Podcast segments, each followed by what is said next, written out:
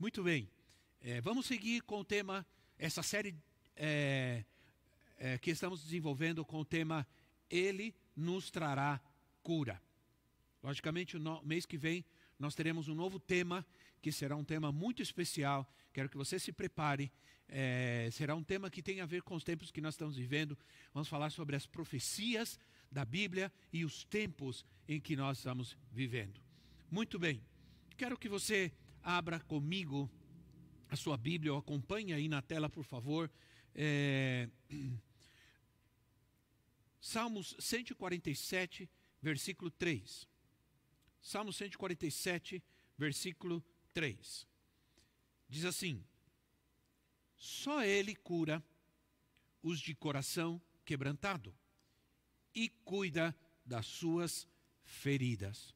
Só Ele cura os de coração quebrantado e cuida das suas feridas. Ora, todos nós em algum momento da nossa vida, todos nós, principalmente na infância, sofremos alguma ferida. Todos nós temos alguma marca de, de, alguma, de alguma ferida em nosso corpo que nos faz lembrar alguma coisa. Às vezes é uma boa lembrança, às vezes não é uma tão boa lembrança assim. Eu tenho uma marca de cirurgia. Quando eu era criança, quando eu era adolescente, perdão, é, eu tenho uma marca de uma cirurgia que me faz, que me, me faz lembrar um tempo é, e me dá uma lembrança não muito agradável. Ora, todos nós temos aquela, aquelas, aquela marca daquela, daquela vacina que nós tomamos é, no braço que nos faz lembrar a um episódio, um momento da nossa vida. Todos nós temos marcas exteriores, arranhões, queimaduras, cortes. Temos aquela marca que, que todos podem ver. São visíveis. Agora, existem marcas resultantes de feridas que ninguém pode ver, que não estão visíveis porque são marcas ocultas, são marcas escondidas. Marcas que, que trazem situações que nos fazem lembrar momentos, sentimentos que às vezes são difíceis de serem detectados e de serem tratados. Ora, essas feridas ocultas nem sempre elas são é, causadas por alguma agressão física, mas elas podem ser causadas por situações difíceis, é, situações traumáticas, ofensas, agressões, palavras, traições. Nós estamos vivendo um momento que, se nós não tivermos cuidado, podemos nos ferir e podemos também ferir a outros. São momentos que nós estamos vivendo em que há choques, eh, há conflitos que podem provocar feridas. E eu quero dizer para você uma coisa: as feridas mais profundas em nossas vidas são provocadas por aqueles a que amamos, aqueles que estão perto de nós, aqueles que são mais importantes para nós. Esses são aqueles que podem provocar as feridas mais doloridas, mais dolorosas, melhor dizendo, em nossas vidas. Nós temos em nosso país, no momento, nós temos uma taxa de suicídio muito, muito, muito alta. A pessoa se suicida porque em algum momento da sua vida, essa ferida escondida começa a doer e dói tanto, mas tanto, que ela acaba acreditando que não tem mais cura. Que não tem mais cura. E não vai conseguir superar essa dor. Então ela prefere tirar a sua vida. Essa, essas semanas que passaram, nós tivemos a notícia de um ator, é, um ator que se suicidou, um ator antigo, com 85 anos de idade, ator Flávio Migliaccio. Migliaccio. E ele deixou uma nota. Eu achei interessante, porque ele deixou uma nota ao se suicidar, que diz assim: Me desculpem, mas não deu mais. Não deu mais. Isso é, não aguentei. Não consigo ir mais adiante. Não dá mais. A velhice nesse país é o caos, como tudo aqui. A humanidade não deu certo. Olha que tristeza, que dor. Eu tive a impressão de que foram 85 anos jogados fora. Que decepção, que frustração, que dor. Nós não sabemos realmente o que provocou isso nesse homem, mas ele tirou sua vida, porque disse: não dá mais, não consigo mais. Algumas feridas, por exemplo, as provocadas pelo abuso, pelo abuso sexual, que só o Senhor Jesus, só o poder de Deus pode curar. Ora, só Deus pode curar, porque é um perdão que precisa ser liberado, que só pode ser dado com a ajuda do Espírito Santo. É, dificilmente alguém, um, um, um, ser humano na sua humanidade, consegue perdoar algo tão terrível, a não ser que ele tenha a presença, a ajuda, o poder do Espírito Santo na sua vida. Então ele provavelmente conseguirá perdoar. Ora, uma ferida física, ela é curada em uma semana, em duas semanas. Mas existem feridas ocultas que podem durar anos, durar anos, e em algum momento da sua vida, essa ferida vai começar a doer. Vai começar a doer e doer muito. E aí, só o poder de Deus para tratar com esta, essa ferida profunda. Ora, eu conheci, eu conheci há anos atrás, eu conheci um homem, um americano que se chamava Bill, e ele, e ele estava trabalhando no país onde eu estava, eu não estava no Brasil, estava fora do Brasil. E eu conheci esse homem. Era um homem extremamente difícil e extremamente amargurado. Porque ele tinha, ele tinha ido à guerra do Vietnã. Ele esteve na guerra do, de, do Vietnã. Ele viu muitas mortes. Provavelmente ele teve que matar alguém. Ele viu gente despedaçada, dilacerada, todos os dias, gente morrendo. E quando ele voltou, ele encontrou sua esposa com outro homem. E as feridas provocadas por essa situação na vida desse homem foram tão profundas que ele foi viver solo, isolado, completamente em um lugar, vivendo com a sua amargura e com a sua dor.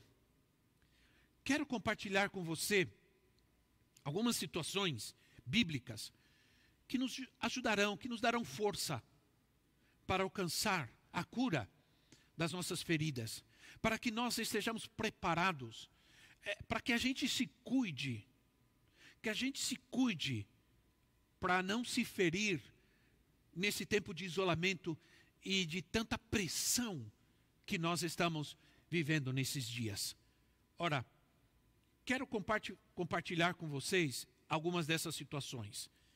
Em primeiro lugar, é importante que você, nesse tempo, aprenda a tratar com a sua mente com a sua mente, porque nossa mente é o campo de batalha na conquista da nossa vida. Ah, nossa mente grava tudo. Ela grava desde o momento que nascemos, ou talvez antes de nascer. A nossa mente grava tudo, o certo e o errado. Talvez na nossa vida é mais comum que as situações erradas são aquelas que mais marcam, que mais ficam em nossa lembrança. As situações traumáticas são aquelas que ficam mais nitidamente gravadas e são mais fáceis de serem lembradas por nós. Ora, a nossa mente é, é, esse campo de batalha e por isso Satanás quer invadir a nossa mente para conquistar a nossa, a nossa, a nossa vida. A mente é o campo principal da batalha dos filhos de Deus. É onde se decide se andaremos em vitória ou em derrota. Se o caminho será um caminho de santidade ou será um caminho de pecado ou de carnalidade. Se o corpo será sadio, são ou será enfermo. Aquele que ocupa, ou aquilo que ocupa o lugar da nossa mente, é aquilo que terá controle sobre nós. Presta atenção no que eu vou te dizer. Põe atenção no que eu vou te dizer. Aquilo que ocupa o tempo e o espaço em nossa mente é aquilo que vai controlar a nossa vida. Por isso a palavra de Deus diz que a nossa mente precisa ser renovada. A nossa mente precisa ser renovada pela palavra de Deus. Ora, quem controlar a nossa mente vai ter influência sobre todo o nosso ser, sobre toda a nossa vida. Então, essa é uma pergunta, porque você decide quem vai controlar sua mente o mundo, as ideias, os princípios, as ideologias desse mundo, aquilo que dizem os políticos, os psicólogos, se, se, seja lá quem for, ou a palavra de Deus. Quem vai controlar sua vida, Deus ou o diabo? Isso é uma decisão que nós vamos tomar. Essa é uma pergunta que todo cristão não poderia, poderia deixar de fazer a si mesmo, porque quem controlar sua mente vai ter influência sobre você, sobre a sua vida. Nós decidimos que voz vamos atender em nossa mente: a voz de Deus, ou a voz do mundo, ou a voz do diabo. Ser curado de uma ferida não é uma coisa muito fácil, não é uma coisa simples. Ora, muitas vezes há, lembranças que estão em nós que nós nunca vamos conseguir apagar da nossa mente. Nós gostaríamos de apagar uma lembrança da nossa mente. Nós gostaríamos de pegar uma borracha e apagar experiências difíceis, experiências traumáticas, mas nunca vamos conseguir fazer isso. O que nos traz, o que nós precisamos, é que nenhuma lembrança da nossa vida, que nenhuma esperança, é, perdão, que nenhuma experiência é, traga dor. Todas as vezes que algo que eu me lembro, que eu me recordo, traz dor, isso precisa ser tratado, isso precisa ser curado. Ora, onde começa, então, tudo o que acontece na minha vida? Na mente. Se somos capazes de não deixar que as coisas que ah, estão em nossa mente aquelas, logicamente, traumáticas, difíceis, cheguem ao nosso coração, então nós vencemos. Se não, não. Se somos capazes de não permitir que chegue ao nosso coração, começa na mente, porque é aí onde nós tomamos as decisões. Aí é onde você toma as decisões da sua vida. Ora, você toma a decisão que vai vencer, que vai vencer essas dificuldades, que vai vencer esse tempo, que vai vencer essa dor, que vai vencer essa tribulação com a ajuda do Senhor, com o poder do Espírito Santo, com a verdade da palavra na sua vida. Essa é uma decisão que você toma primeiro aqui e depois traz ela ao teu coração, traz ela à tua alma. Então, ela, essa decisão vai trazer vida ao teu espírito, vai trazer força, fé, confiança, certeza. Que importante isso. Por isso nós temos a palavra de Deus. Porque a palavra de Deus renova a nossa mente. É a maneira que nós podemos conhecer a vontade de Deus quando a nossa mente é renovada pela palavra. Esse é o tempo da palavra de Deus, nossa mente, no nosso coração. Se nós não sujeitarmos nossa mente ao senhorio de Cristo e a sua palavra, nós não vamos conseguir vencer as inclinações da nossa alma. Nós não poderemos sujeitá-las ao Espírito. Sem a mente de Cristo não há vida espiritual. Sem a mente de Cristo não há espiritualidade. Por isso, a primeira coisa que nós vamos fazer é tratar com a nossa mente. Trate com a sua mente. Fale com você mesmo. Isso não vai acontecer na minha vida. Não vou permitir que isso chegue à minha alma, às minhas decisões e ao meu coração. Em segundo lugar, abra o teu coração. Olha o que diz o Salmos capítulo 39, Salmos capítulo 39, versículo 2 e 3. Salmos 39, 2 e 3. Enquanto me calei, resignado, e, e me contive inutilmente, minha angústia aumentou. Meu coração ardia-me no peito, e enquanto eu meditava, o fogo aumentava. Então comecei a dizer. Interessante, primeiro aqui, depois vem ao coração. É. Quando me calei, resignado, quando eu me calei e me contive, minha angústia aumentou minha angústia aumentou. Todas as vezes que nós fechamos o nosso coração e não decidimos colocar para fora, a dor se agrava, a dor aumenta, a angústia aumenta. Quando você trata de guardar, de esconder, de não colocar para fora. Recentemente eu sofri uma ferida, ah, uma ferida física no meu tornozelo. E me disseram: não tapa, não esconde, deixa aberto, porque cura mais rápido. Se tapar, vai demorar mais. Que princípio interessante. Se você esconde, se você guarda, demora mais.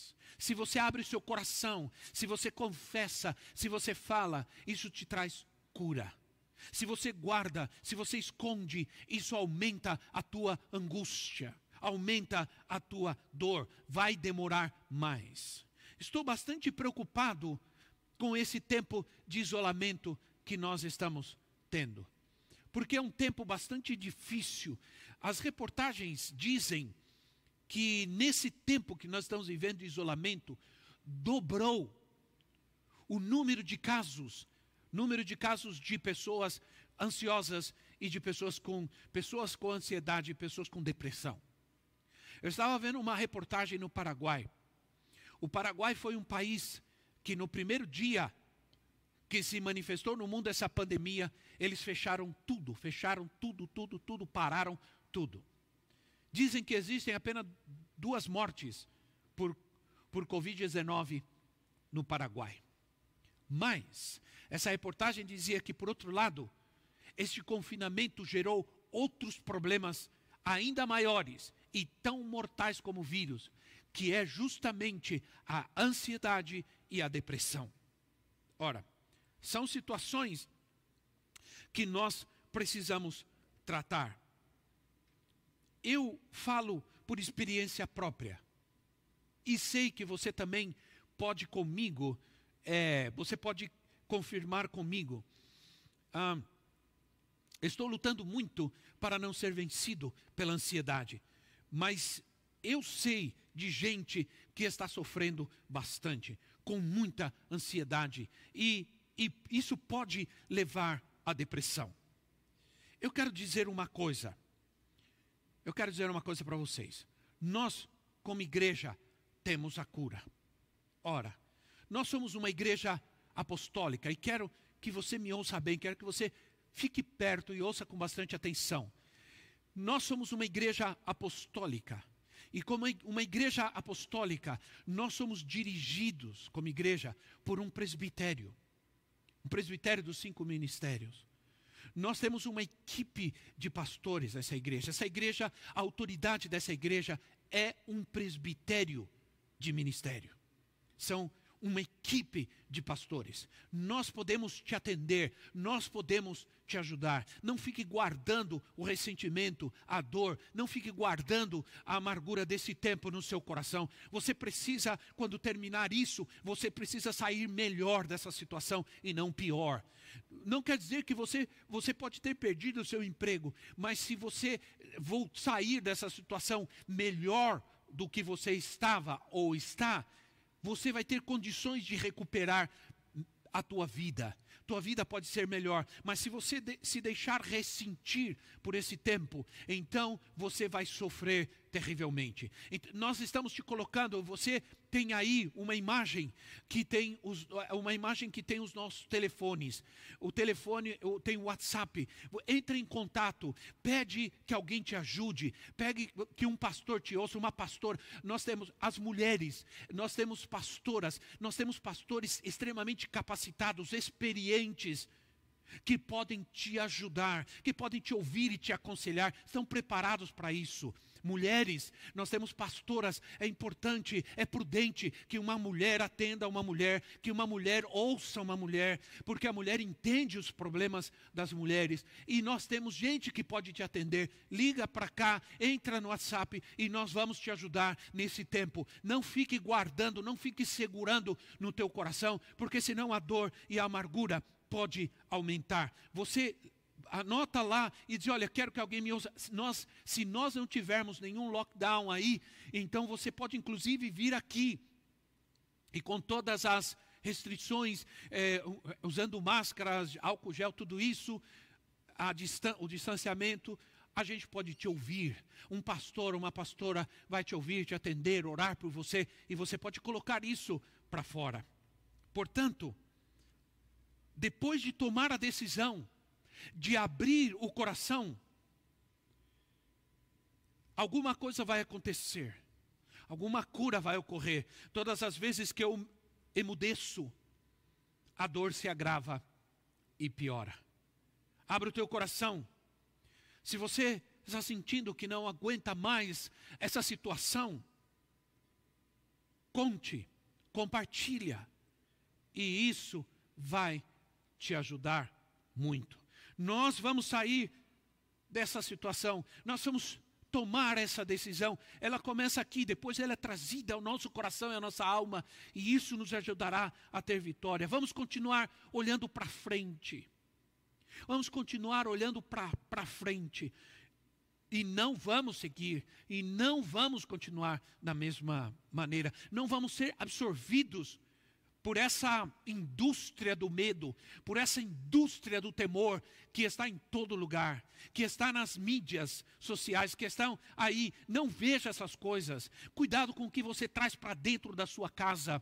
Não traga o mal para dentro da tua casa. Não traga o que é negativo para dentro da sua casa porque essa indústria do medo está ativa, ativa constantemente trazendo. Não, nunca se fala sobre vida, nunca se fala sobre é, restauração, sobre cura, sempre se fala sobre morte.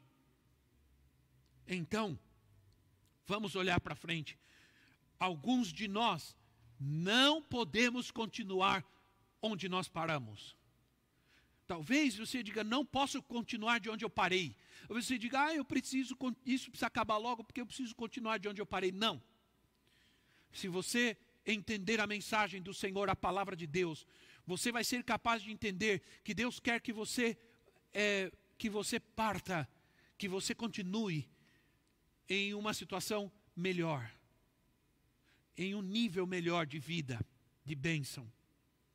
Temos que ter uma nova perspectiva do Senhor em nossas vidas.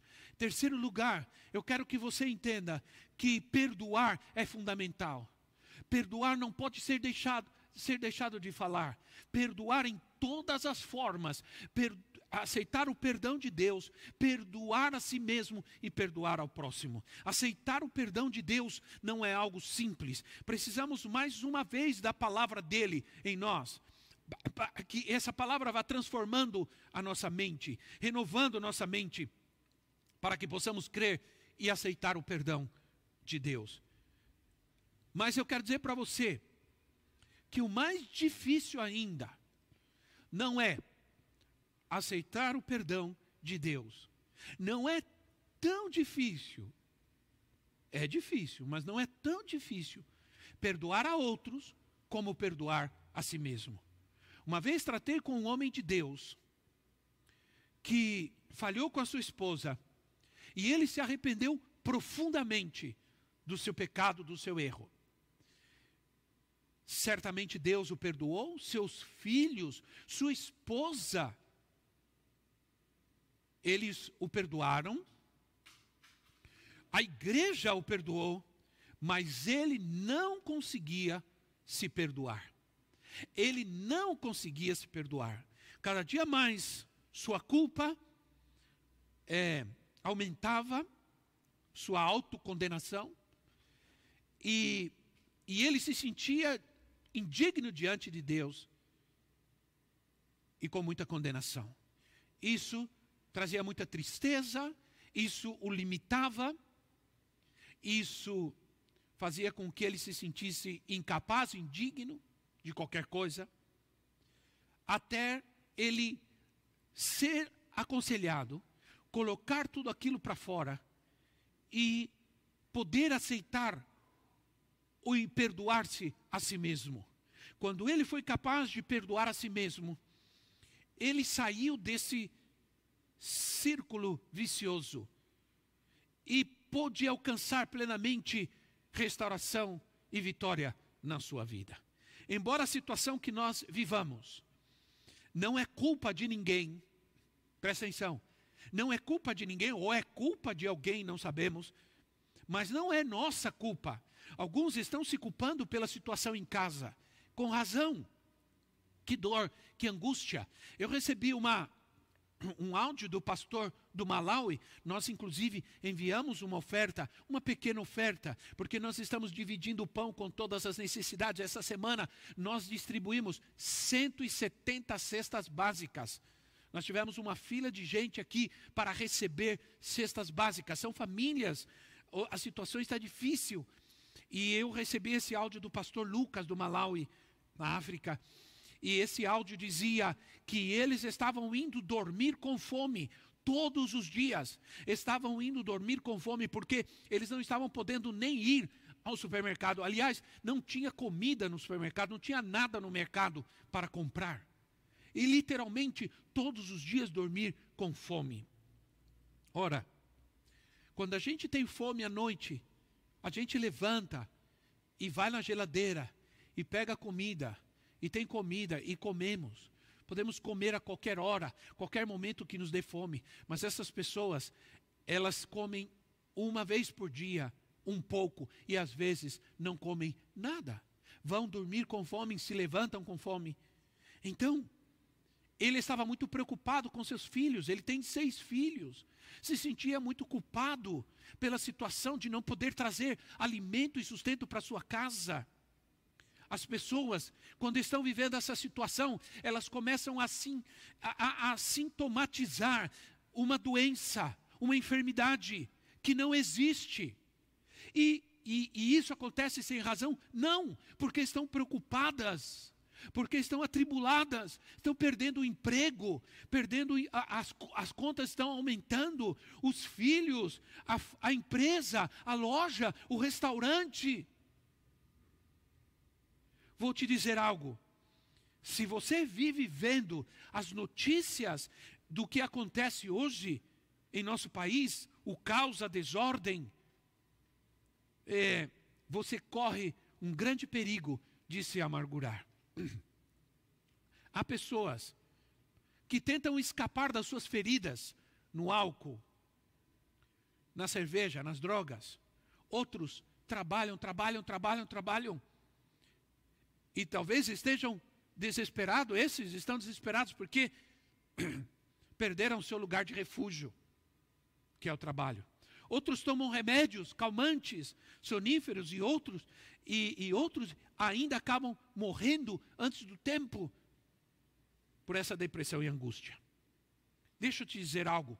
olha para frente. A palavra de Deus diz isso. Provérbios capítulo 4, versículo 25. Provérbios 4, 25 diz assim: Olhe sempre para frente. Está me ouvindo, gente? Olhe sempre para frente. É, mantenha o olhar fixo no que está adiante de você. Mantenha o olhar fixo no que está diante de você. Isso é, não olhe para trás, não olhe para o lado, olhe sempre para frente. É possível isso? Mas tem gente que pode dizer assim, mas eu vou olhar para frente e não, eu não consigo ver nada, não tenho nada para ver. Lógico que tem. Você tem esperança, você tem confiança no Deus que diz que não devemos estar ansiosos pelo dia de amanhã, porque o dia de amanhã pertence ao Senhor, está nas mãos do Senhor. O dia de hoje tem o seu mal, tem o seu problema, a sua situação, mas o dia de amanhã está nas mãos do Senhor. Ora, só é possível olhar para frente quando a gente sabe que há esperança. Esperança no Senhor. A esperança nunca está atrás, a esperança sempre está à frente. A esperança nunca está do lado, ela sempre está lá na frente. Jesus disse: basta cada dia o seu mal, cada dia temos que tratar com ele, mas o dia de amanhã pertence ao Senhor. Ora, Eclesiastes, há um texto em Eclesiastes que diz: O Senhor é bom para com aqueles cuja esperança está nele, para com aqueles que o buscam. Ora, o Senhor é bom para aqueles cuja esperança está nele. Aí, eu quero terminar lendo Jó capítulo 11. Jó 11, capítulo 11, versículo 13 ao versículo 19. Quero que você Acompanhe comigo a leitura desse texto maravilhoso do Senhor para a nossa vida, que diz assim: Contudo, se você lhe consagrar o coração e estender as mãos para ele, se afastar das suas mãos o pecado, e não permitir que a maldade habite em sua tenda, presta atenção, não permitir que a maldade habite em sua tenda. Então você levantará o rosto sem envergonhar-se. Serás firme e destemido. Você esquecerá suas desgraças, lembrando-as apenas como águas passadas. A vida será mais refulgente que o meio-dia, e as trevas serão como a manhã que brilha. Você estará confiante, graças à esperança que haverá olhará ao redor e repousará em segurança. Você se deitará e ninguém lhe causará medo, e muitos procurarão o seu favor. Preste atenção: muitos procurarão o seu favor. Quando passar tudo isso, quando passar tudo isso, precisamos estar curados. Porque muitos vão precisar de nós. Devemos estar prontos para ajudar muita gente orar por muitos, ministrar a muitos. Mas só será possível fazer isso se nós estivermos bem, se nós estivermos curados. Nossos filhos precisam de pais firmes, pais equilibrados e cheios de fé. Não gente doente, amargurada, irada, irritada. Quero orar por você. Quero orar pela sua vida, pela sua casa. Quero pedir ao Senhor que te dê paz. Quero pedir ao Senhor que te traga cura hoje, em nome de Jesus. Que você possa trazer na tua mente primeiro, para que depois chegue ao coração. Tome a decisão hoje que você não pode continuar mais assim. Toma a decisão hoje. Você, líder, pai, pastor, Tome a decisão hoje de não viver mais essa situação. Vamos orar. Oremos. Bendito Deus, eterno Pai celestial. Te dou graça, Senhor. O Senhor é digno de receber toda a honra, toda a glória. Senhor meu Deus e meu Pai, que esta palavra porque a, a tua palavra diz, e nos enviou a palavra e nos trouxe cura. quando o Senhor envia a sua palavra, essa palavra vai, Senhor, cumprir o teu propósito, como diz Isaías capítulo 55. É quando o Senhor envia a sua palavra, é para cumprir um propósito e ela nunca voltará vazia. Essa palavra, Senhor, está entrando em cada lar, em cada família e em cada vida que nos está ouvindo, Senhor. Que o Senhor traga, através da tua palavra, cura. Que o Senhor traga libertação. Que o Senhor traga paz. Que o Senhor traga salvação. Aqueles que estão perdidos, aqueles, Senhor, que estão afastados do Senhor, afastados da tua presença, afastados da tua graça. Que essa palavra os alcance, que essa palavra toque no mais profundo da sua alma, que traga esta cura, Senhor, de toda a ferida, de toda a machucadura que, que dói e que provoca, Senhor, tristeza, frustração, depressão, ansiedade e dor. Bendito seja o teu nome, exaltado seja o teu nome neste dia. Esse é dia de cura para nós, Senhor. Vai, meu Deus, entre em cada casa, meu Pai, em cada família agora traz a tua bênção, traz a tua cura, traz, Senhor, agora, meu Deus, agora mesmo, Senhor, sei que o Senhor está fazendo isso. Em nome de Jesus Cristo, Pai, que as nossas lembranças sejam curadas de maneira que elas não doam mais, Senhor, e que elas não provoquem mais tristeza, e que elas jamais, Senhor, é, tratem de manipulem mais nossas atitudes, nosso comportamento e os nossos sentimentos, Senhor. Obrigado, traz maturidade, meu Pai. Traz maturidade, Senhor. Sejamos prontos, capazes de enfrentar todas as situações difíceis, todas as situações contrárias, todas as injustiças, tudo aquilo que parece que vem contra nós, Pai. Mas que nos mantenhamos firmes, nossos sentimentos, nossas emoções, Senhor. Em nome de Jesus Cristo, em nossas relações, Pai, que haja maturidade, meu Deus. Obrigado, Senhor. Te agradeço, te louvo, te glorifico, te exalto, em nome de Jesus Cristo. Aleluia. Amém. Amém. Amém.